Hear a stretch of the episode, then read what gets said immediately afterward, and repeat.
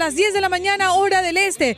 Gracias por permanecer en sintonía en cada una de nuestras emisoras. Es una satisfacción saber que están allí del otro lado de esta emisora porque para ustedes nos levantamos bien tempranito y por eso estamos aquí para ofrecerles la información y el entretenimiento que usted busca y que usted merece. Gracias por escucharnos en Phoenix, Arizona, en Miami, Florida, en Chicago, Illinois, en Las Vegas, Nevada, en Nueva York, en Dallas, en Houston, en McAllen, allí en Texas, pero también en Salt Lake City, en Utah. Gracias también a las personas que se conectan a través de las aplicaciones Euforia, Tunin. Gracias por escucharnos de esa manera y por esa vía. Buenos días AM, nuestra página en Facebook. Buenos días América en los podcasts. Usted nos puede encontrar en cualquier aplicación de podcast o páginas y allí nos va a estar escuchando nuevamente con las entrevistas que ya hemos tenido al aire o con los segmentos favoritos de cada uno de ustedes. Gracias por hacer contacto con nosotros a través del 1833-867-2346 y particularmente con mi cuenta oficial Andreina Gandica en las redes sociales. En cualquiera me consigue de esa manera, Andreina Gandica. Nos vamos de inmediato con nuestro próximo invitado. Agradecemos que esté acá en Buenos Días América, David Ayala, fundador de Hope. Muy buenos días, David. ¿Cómo amaneces? Buenos días, Andreina. Muy bien aquí, gracias a Dios, todo por allá. Bueno, por aquí estamos contentos de tenerte. Eres un hispano que busca aumentar la cifra de latinos que se gradúan de las escuelas secundarias. Esto es una excelente noticia porque sabemos que hay muchos desertores y que mientras más avanza la educación en este país, son menos los eh, alumnos que asisten a la educación o a las universidades o en este caso a la escuela secundaria, que es lo que vinimos a conversar. David, yo quiero que en principio me digas cómo surge Hope? Sí, Hope, la organización hispana que promueve la educación, eh, surge pues de una idea de, mi esposa y yo hace 10 años, cuando éramos novios, empezamos a trabajar en un proyecto que no nos salió muy bien ah, y de eso pues nosotros fuimos a un restaurante a comenzar a conversar sobre las ideas que teníamos para apoyar a la comunidad. Y en esos tiempos eh, sacamos una servilleta amarilla y comenzamos a escribir nombres de una organización uh, sin fines de lucro. Teníamos 18, 19 años en ese tiempo uh, y salió el nombre Esperanza. Ahora, claro, cuando comenzamos a escribir, Esperanza era muy largo, entonces lo, lo transformamos en inglés a Hope, que es la traducción y salió Hispanic Organization Promoting Education. Eso fue hace 10 años, uh, de ahí fuimos a, nuestro colegio local donde nos graduamos de high school, eh, tocamos la puerta ahí, eh, les eh, dejamos saber la idea que teníamos y, nos dejaron empezar el programa ahí. Y pues eso fue hace 10 años, ahorita tenemos 60 escuelas con más de 3.700 jóvenes en nuestro programa durante, por todo el estado de Georgia y pues con una visión nacional de, de poder exponer el programa. ¿Y cuáles son esas herramientas que usan para ofrecerle a los estudiantes? Quiero decir, ¿cómo hacen ustedes para que esta cifra aumente los latinos que se gradúan en las escuelas secundarias? Eh, ¿Qué es lo que hacen en el campo?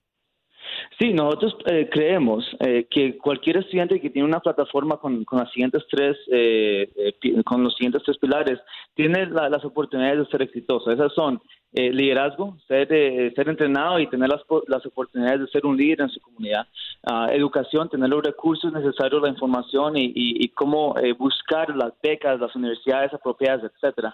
Y tres, servicio comunitario que el estudiante tenga un corazón para servir a la comunidad uh, de esa manera. Entonces, el programa que nosotros tenemos eh, eh, tiene esos tres elementos para que los estudiantes sean líderes, tengan los recursos educativos y también tengan eh, las, oportunidades de ir a ayudar a la comunidad. Nosotros creemos que con esos tres, eh, cualquier estudiante eh, tiene una plataforma para ser exitoso y lo que hemos visto, Andreina, es que las universidades ya saben, pues tenemos 10 años haciendo esto, las universidades saben el tipo de estudiante que estamos entrenando y buscan a los estudiantes de Hope por el, el nivel de estudiante que se está creando en, en nuestros programas. Mm, antes de que ustedes llegaran a hacer este trabajo, ¿cuál era la principal razón por la cual los alumnos no se graduaban en la escuela secundaria? Hay muchas razones, muchas razones que existían hace 10 años y todavía muchas razones que existen hoy. La cosa es que hay muchos estudiantes que, número uno, no se sienten conectados al, colegio o a donde, donde están estudiando. Eh, número dos, también puede ser el apoyo de, los padres, que sea porque tienen mucho trabajo, sea porque no, no tienen el, sistema escolar, etcétera. Y número tres también, eh, eh, por si son indocumentados o DACA, pues la la falta de recursos que hay disponibles para ellos que también los desmotivan. Ahora, después de eso, los grados, etcétera, eh, que, que, las influencias negativas. Pero lo que sabemos nosotros es que si un estudiante eh, se puede sentir conectado al colegio, ¿verdad? A, la escuela secundaria, eso de, digamos, les, da un porcentaje extremadamente alto de poder ser exitosos. Hay muchas estadísticas sobre eso. Entonces, lo que hace Hope es que nosotros en, en el colegio, en la escuela secundaria, creamos este, esta, este sentido familiar de, de una casa fuera de la casa, eh, con, con sus miembros, con sus alumnos. Y es de principio para que estos estudiantes tengan esta motivación intrínseca, ¿verdad? Esta motivación que ellos que sale, les, sale desde, desde adentro para que ellos sean exitosos ellos mismos. Ah, pero hay muchas, muchas, eh, muchos factores que, pues, mire, eh, ah, eran hace 10 años que, que estaban impactando a jóvenes y todavía tienen impacto hoy. Lo que sabemos es esto, Andreina, que eh, en el 2015 20% de los jóvenes menores de 18 años eran latinos. Para el 2060 el porcentaje sube a, a 40%. Entonces, nuestra comunidad sigue creciendo, nuestros jóvenes, la, el porcentaje sigue creciendo. Y es por eso más importante la labor que se está haciendo con los jóvenes. Oye, David, ¿cuántos estudiantes se han graduado bajo este programa? Nosotros tenemos más de 5.500 alumnos. Eh, nuestro porcentaje de graduación es el 100%, que es un, un número eh, eh, récord, pues no, no, se, no se ve muy común, uh, pero 100% de nuestros jóvenes se gradúan del programa. El año pasado, de los 3.300 muchachos que estaba en el programa, graduamos más de 1.200 muchachos. Entonces, eh, son miles de jóvenes que se están graduando uh, en, en, Hope y pues que están eh, siguiendo su educación eh, universitaria y pues siendo exitosos profesionales en, en, nuestro país. ¿Dónde funcionan, David? ¿En cuántos estados están presentes? En este momento estamos en, en el estado de Georgia. Uh, tenemos 60 escuelas aquí en, en, Georgia y, y tenemos la visión de poder expandir el programa nacional. Eh, sabemos que hay muchos estudiantes eh, y muchas familias que necesitan este tipo de apoyo, este tipo de, recurso. Ah, entonces tenemos la visión de poder eh, tener más de mil capítulos impactando más de 100 mil jóvenes en, durante todo el país para el año 2030. Nos falta mucho trabajo. Ahorita estamos aquí solo en uno, pero esa es la visión y pues invitamos a la comunidad que nos apoye, que, que se involucren para poder seguir adelante con esa visión porque cada estudiante es importante y nosotros estamos trabajando para poder impactar la cantidad más grande que se puede. Cuéntame algo, David. En el 2015 fueron reconocidos por la Casa Blanca por su labor. Cuéntanos cómo fue eso, cómo fue esa experiencia y qué significó para la organización. Sí, no, pues súper cool, ¿verdad? Pues en este tiempo, obvio, eh, estábamos bajo, una administración diferente uh, y pues eh, eh, nos reconocieron por el labor que estamos haciendo en, la educación de, nuestra comunidad hispana. Y una experiencia súper cool. Digamos, yo creo que para nosotros eh, ser reconocido pues eh, de, la oficina del presidente en ese tiempo, pues eh, un honor, ¿verdad? Y, una motivación para todo nuestro equipo. En ese año, en ese tiempo teníamos solo seis años y pues para nosotros era una manera de poder saber, ¿verdad? Que que mientras nosotros sabíamos que estábamos haciendo un buen trabajo, pues nos reconozcan de esa manera es una cosa muy, muy eh, impresionante y muy impactante para nosotros. Entonces, súper chévere, súper cool, una, una motivación y, y, y pues eh, muy cool, pero al mismo tiempo yo creo que lo más importante es que nosotros no lo hacemos por eso, ¿verdad? Uh, eso pues súper lindo, etcétera, pero lo, lo, hacemos porque cada muchacho es importante, cada joven tiene un futuro eh, positivo y adelante. Claro, si eso nos, nos trae algún reconocimiento, pues pues lindo y pues especialmente de la Casa Blanca, la, la administración de Obama, chévere. Uh, pero digamos, eso, el, trabajo sigue, eso fue hace, hace cuatro años que, pasó y, y pues nosotros ahí seguimos en el labor, seguimos creciendo, trabajando y, y pues apoyando a nuestra.